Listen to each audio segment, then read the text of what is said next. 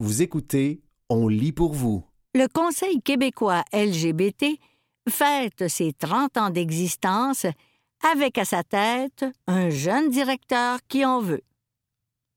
Une entrevue réalisée par Denis Daniel Boulay, parue le 1er décembre 2023 dans le magazine Fugue. Fort d'un réseau de plus de 70 organismes LGBTQ, présents au Québec, le Conseil québécois LGBT est devenu un acteur incontournable de nos communautés. Depuis sa création, il y a 30 ans, sous le nom de Table de concertation des gays et des lesbiennes du Québec, le Conseil québécois LGBT a été, entre autres, le principal interlocuteur avec les élus, aussi bien du côté provincial que fédéral. On doit à l'organisme son engagement pour la reconnaissance des couples de même sexe, l'union civile au Québec et le mariage homosexuel au Canada. Au cours de sa longue histoire, le Conseil a vécu, comme beaucoup d'autres organismes, des changements et des adaptations aux défis et enjeux différents que pouvaient rencontrer nos communautés. Aujourd'hui, sa mission principale se recentre autour de l'aide et du soutien à apporter aux organismes qu'il représente en voulant donner une plus grande visibilité aux organismes LGBTQ dans les autres régions. Bien entendu, comme le souligne son nouveau directeur général, James Galantino, en entrevue pour Fugue, impossible de ne pas être inquiet de la montée des discours haineux qui réapparaissent aussi bien au Québec qu'au Canada. Est-ce que ton parcours te destinait aujourd'hui à occuper un poste semblable? J'ai fait un baccalauréat et une maîtrise en sexologie clinique. Durant cette période, j'ai fait beaucoup de recherches autour des enjeux qui concernaient les personnes trans et non-binaires. J'ai, au cours de ces années, fait un stage à ASTTEQ, Action, Santé, Travesti et Transsexuel du Québec, travaillé comme travailleur autonome à l'insertion des personnes trans à l'école, au cégep et à l'université. J'ai donc une grande expérience du terrain sur les enjeux des personnes trans. J'ai ensuite appliqué comme coordonnateur de la chaire de recherche sur la diversité sexuelle et la pluralité de genre, il y a plus de trois ans. Comme coordonnateur à la chaire, je me suis retrouvé sur le conseil d'administration du Conseil québécois LGBT comme trésorier. Et quand il y a un poste pour la direction générale, tu décides de présenter ta candidature? On m'a incité à me présenter. Je n'étais pas en recherche d'emploi avec mon poste de coordinateur à la chaire, mais j'étais intéressée parce que ce poste représentait un travail qui correspondait tout d'abord à mes valeurs et que je pensais que je pourrais avoir un impact sur la vie des gens. En même temps, je me disais que j'étais peut-être un peu trop jeune pour occuper un poste de gestionnaire. J'ai donc présenté ma candidature en me disant qu'au mieux, j'avais cet emploi, qu'au pire, je restais sur le conseil d'administration et que j'aurais l'occasion d'en apprendre un peu plus sur la gestion d'un organisme. Ces deux dernières années, on a l'impression, de l'extérieur, que le Conseil québécois LGBT euh, manquait de leadership. C'est une image un peu fausse. Je me suis rendu compte, dès mon arrivée en poste, que le Conseil travaillait très fort avec les organismes qu'il représentait. D'ailleurs, les relations sont très bonnes avec tous les organismes. Nous venons de faire une tournée dans tout le Québec pour rencontrer tous les organismes et discuter avec eux de leurs besoins. Nous voulons développer des formations auxquelles ils pourraient participer pour les soutenir dans leur mission. Il ne faut pas oublier que les organismes sont sur le terrain, en lien direct avec les personnes de nos communautés, qu'ils ont donc une grande connaissance et une expérience des différents enjeux et défis auxquels nous sommes confrontés. Bien sûr, revient toujours la question du sous-financement des organismes, qui les freine pour mener à bien leur mission. Mais on peut parler aussi de la crise médiatique avec l'arrivée de discours haineux et les organismes doivent pouvoir y faire face, avec des outils pour contrer ces discours. Fort de ces consultations avec nos membres, nous avons préparé un plan de revendication que je vais être heureux de porter au cours des mois, des mois prochains. Nous avons aussi rappelé aux membres que notre rôle était de faire pression sur nos élus pour qu'ils restent nos alliés et que nos droits ne reculent pas. Tu fais le lien avec l'actualité récente. Face aux polémiques entourant l'utilisation de toilettes mixtes, ou encore dans d'autres provinces, la question du consentement des parents pour l'âge de l'enfant qui veut changer de pronom, on a l'impression que les élus ont été sur un mode plus défensif que proactif. Je vais tenter de répondre à cette question qui relève avant tout d'une question de stratégie. Je sais qu'on nous reproche de faire un travail qui se situe un peu dans l'ombre, que l'on n'est pas assez visible dans les médias. Une grande partie du travail est d'appeler les élus dont les discours pourraient conforter les discours haineux qui naissent un peu partout. On les appelle, on essaie de leur faire comprendre ce qui se passe, on les sensibilise et on s'assure d'avoir un discours plus organisé et qui va dans le sens d'un message commun. Comme nous avons des relations privilégiées avec le gouvernement, nous utilisons ce canal en contactant directement les élus, car je pense que c'est par ce moyen direct que nous pouvons avoir le plus d'influence, et nous avons la chance en ce moment d'être bien placés. Et l'on compte aussi sur les alliés, comme les syndicats, les commissions scolaires, des ordres professionnels, des municipalités qui peuvent aussi interpeller les élus et porter le même message. Vous écoutez le Conseil québécois LGBT fête ses 30 ans d'existence avec à sa tête un jeune directeur qui en veut.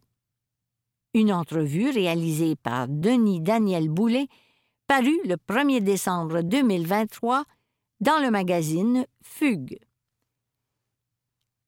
Si on se réfère aux déclarations du ministre de l'Éducation, Bernard Drainville, sur une réflexion sur l'identité de genre avec la création d'un comité de sages, on peut se demander si on ne recule pas sur ces questions, compte tenu de tout le travail qui a été fait depuis des décennies.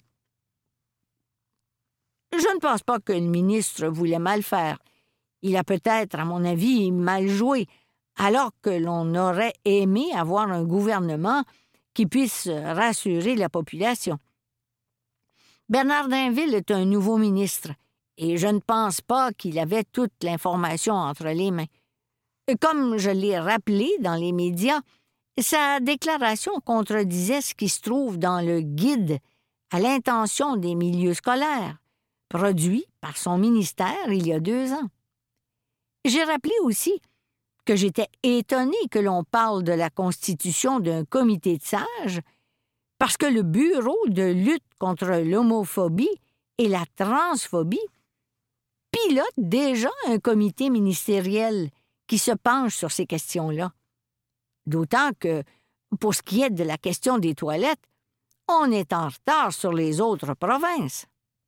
En Ontario, par exemple, il existe des toilettes mixtes en milieu scolaire depuis dix ans, et cela n'a pas soulevé de débat dans l'opinion publique. On aurait aimé que le gouvernement québécois se fasse plus rassurant. En tant que Conseil québécois LGBT, serez-vous appelé à ce comité de sages? Disons que nous avons eu des contacts. Il y a eu un changement de ministre de tutelle à la tête du bureau de lutte contre l'homophobie et la transphobie. Est-ce parce que la communication était devenue difficile avec le ministre Simon Jolin Barrette? qui en avait la charge? Je ne pourrais me prononcer, car je n'étais pas en poste à ce moment-là, mais ce que je peux vous assurer, c'est que, contrairement à ce que je pensais moi-même en prenant mes fonctions, les relations sont très bonnes avec les personnes avec qui nous travaillons dans les différents ministères. Nous avons des contacts fréquents, nous sommes au courant de ce qui se passe, et ce qui est pour moi un très bon signe, les élus nous appellent. Et donc, euh, elles voient le Conseil québécois comme une référence. On attend toujours le nouveau plan de lutte contre l'homophobie et la transphobie. Est-ce que le bureau de lutte, tel qu'il existe depuis 2013, ne devrait pas voir son mandat redéfini compte tenu des nouveaux enjeux? Je crois que l'on parle trop souvent du bureau de lutte comme un interlocuteur privilégié. Mais il faut se rappeler que ce sont avant tout des fonctionnaires qui n'ont aucun pouvoir décisionnel. Donc, si nous devons convaincre et obtenir des changements, c'est directement avec ceux et celles qui ont le pouvoir qu'il faut travailler. Puis eux et elles seuls peuvent prendre les décisions. Nous comptons entre autres sur le nouveau plan de lutte contre l'homophobie et la transphobie, qui devrait être annoncé sous peu, dans lequel nous sommes confiants et confiantes de voir de grands changements. Entre autres, le poste de coordination sera changé pour un poste de direction pour le bureau de lutte. En fait, un titre qui aura plus de crédibilité auprès des directeurs et directrices des autres ministères. Vous avez été consulté pour ce nouveau plan à venir. Est-ce que vous en connaissez les grands axes? Bien sûr, nous avons été consultés et nous espérons que nos propositions auront été retenues et se retrouveront dans le nouveau plan de lutte, entre autres sur le financement des organismes. On souhaite qu'il soit financé à la mission et non plus uniquement par projet, que le financement s'inscrive dans le temps sans être obligé chaque année de devoir refaire des demandes de subvention afin d'éviter que le financement, comme il est actuellement, contraigne les organismes communautaires à se retrouver en compétition. On peut s'étonner de ne pas avoir plus entendu la ministre responsable du bureau de lutte s'exprimer sur la question de l'utilisation des toilettes en septembre dernier, alors que Bernard Drinville et le premier ministre François Legault ont tout de suite réagi? Martine Biron est aussi ministre de la francophonie et des relations internationales, ministre responsable de la condition féminine, Disons qu'elle porte de nombreux dossiers. Mais au-delà de savoir si elle devait ou non intervenir, je tiens à souligner que nous avons de très bons rapports avec elle et que nous avons une très bonne écoute de la part de son équipe. J'ai extrêmement confiance dans la relation que nous avons avec elle. Le Conseil québécois LGBT fêtera son 30e anniversaire le 13 décembre prochain au centre d'art, le Livard, rue Saint-Denis. Mais euh, pour James Galantino, le travail ne fait que commencer. Lui qui, plusieurs fois au cours de l'entrevue, a témoigné de son inquiétude face à la résurgence de discours haineux qui touchent plus particulièrement les personnes trans, les jeunes comme les moins jeunes. C'était le Conseil québécois LGBT fête ses 30 ans d'existence avec à sa tête un jeune directeur qui en veut. Une entrevue réalisée par Denis Daniel Boulet parut le 1er décembre 2023 dans le magazine Fugue.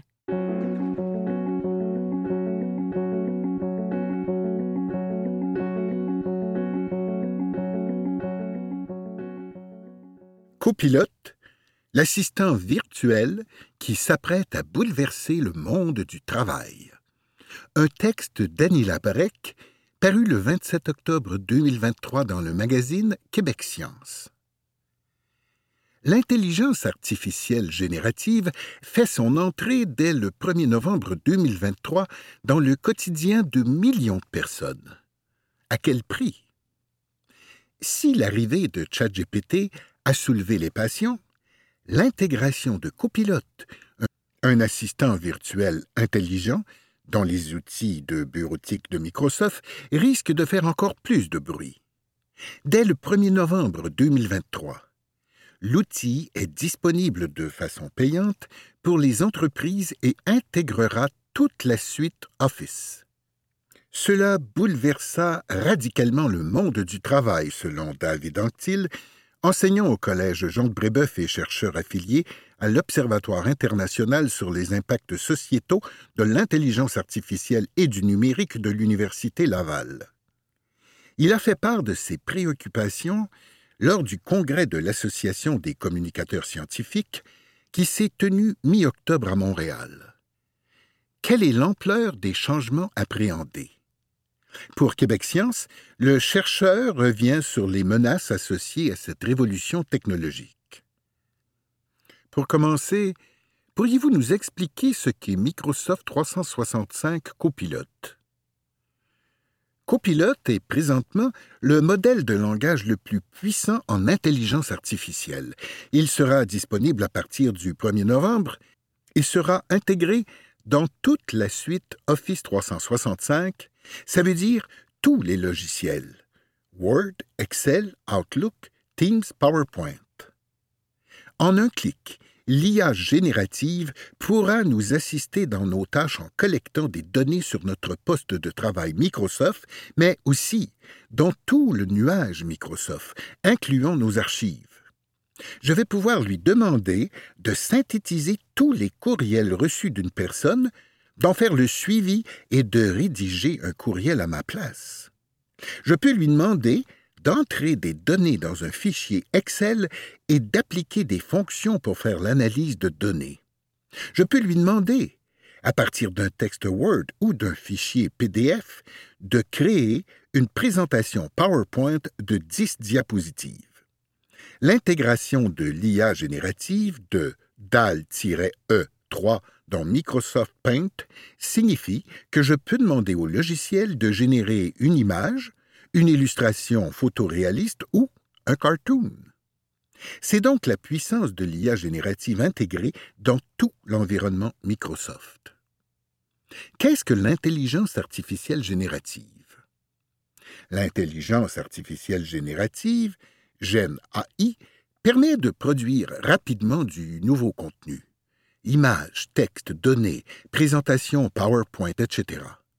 Ce modèle d'intelligence artificielle se base sur des structures de données numériques pour générer du contenu original qui ressemble à ce que pourrait créer l'humain. C'est donc un assistant extrêmement efficace.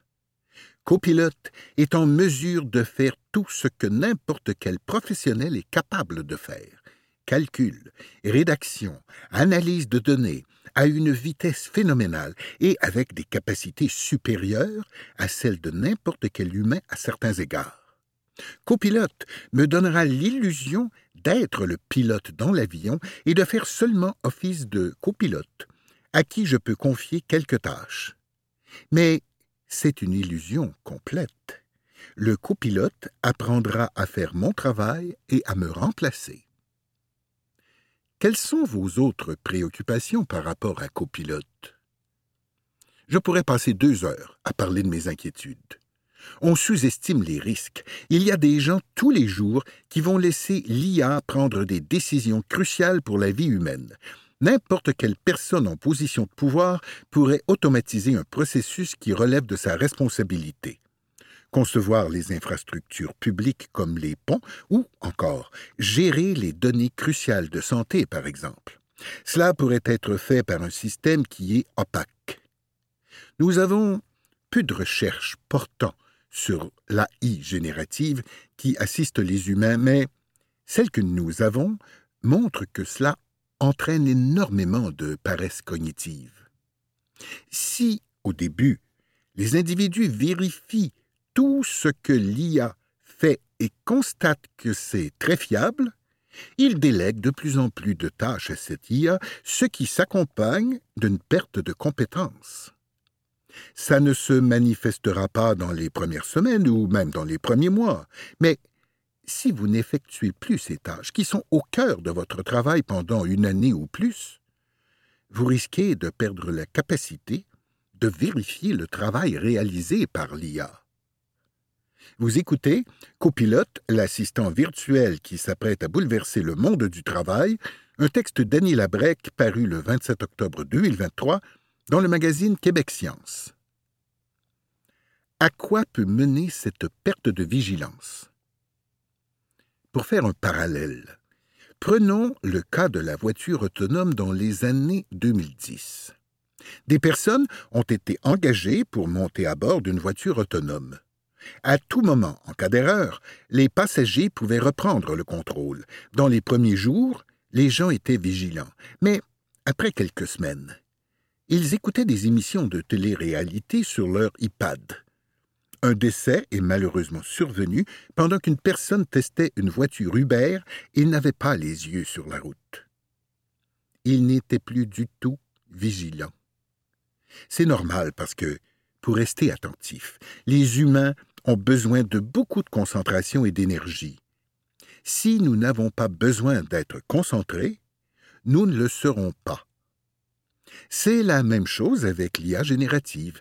Même si les logiciels nous recommandent d'être vigilants, on finira par ignorer l'avertissement, comme on ignore tous les avertissements numériques qui nous agacent.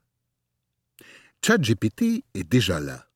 N'importe qui peut aller sur le site Web pour l'utiliser. Qu'est-ce que cela change que Copilot soit intégré à des outils de travail qui sont utilisés par la majorité des gens? Il y a une grande différence entre utiliser un outil externe et intégrer l'IA générative dans la suite bureautique que l'on utilise tous les jours. Oui, ChatGPT est déjà disponible.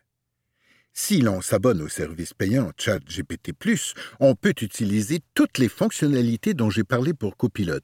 Mais le fait de recourir à une application externe représente un effort pour la très vaste majorité de la population qui ne le fera pas. Cependant, tout le monde est habitué à utiliser quotidiennement les logiciels de Microsoft. Word pour rédiger des documents, Excel pour analyser des données, Outlook pour gérer les courriels, Teams pour les réunions. Quand on intègre l'IA générative, on modifie la manière dont le travail s'effectue et on modifie l'environnement mental des travailleurs. En soi, ce n'est pas mauvais, mais c'est juste qu'on ignore complètement les risques qui sont énormes. C'est vraiment ça que je trouve fascinant. Ce n'est pas un débat public. Je ne conçois pas pourquoi on n'en parle pas plus et pourquoi ce n'est pas un enjeu de société important actuellement. Cela va affecter tout le monde. Copilote sera là, qu'on le veuille ou non. Quelle est la solution pour se protéger? Informer d'abord le public. Ça me scandalise que le public soit si peu informé. Les employés ne sont même pas au courant que ça arrive. C'est ça qui m'inquiète. Ça nécessite aussi des directives sur les précautions à prendre lorsqu'on utilise l'IA générative. On doit créer des équipes qui se penchent sur les risques et les bons usages et faire des recommandations aux employés. Il faut aussi s'entourer de personnes formées en intelligence artificielle. Les médecins, les ingénieurs, les avocats, les gestionnaires de haut niveau qui travaillent avec des données sensibles et qui prennent des décisions importantes doivent comprendre le fonctionnement de l'intelligence artificielle pour guider leurs professionnels dans l'intégration harmonieuse de ces systèmes-là. Et pour les postes à moindre responsabilité, que conseillez-vous?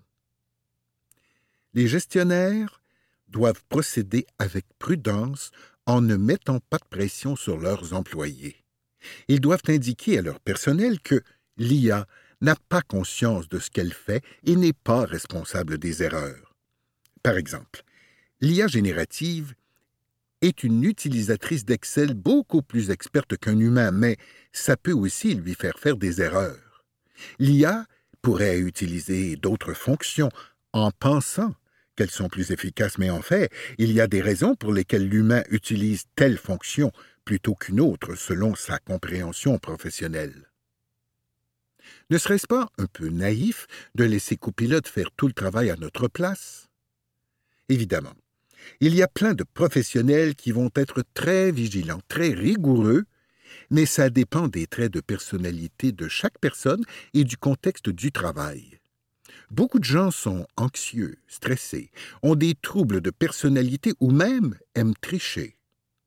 Dans Teams, certaines tâches relationnelles pourront être prises en charge par l'IA, dont la possibilité d'assister aux réunions à notre place.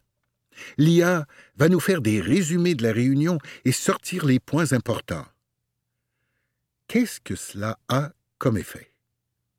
Une baisse de l'attention et de la concentration. L'IA ne peut-elle pas être utilisée intelligemment?